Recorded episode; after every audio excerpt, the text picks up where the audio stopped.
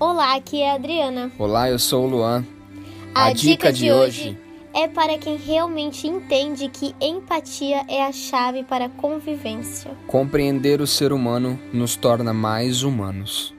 Olhar para o outro e conseguir enxergar o que ele está necessitando naquele instante, tornando-se disponível para preencher esse vazio. Muitas vezes não está ao nosso alcance, simplesmente por não estarmos dispostos a sequer tentar perceber qual a necessidade do próximo como ele se sente, suas vontades no instante presente, enfim, só o fato de pararmos e analisarmos o outro com a intenção de preencher o vazio daquela pessoa nos torna prontos e dispostos a doar.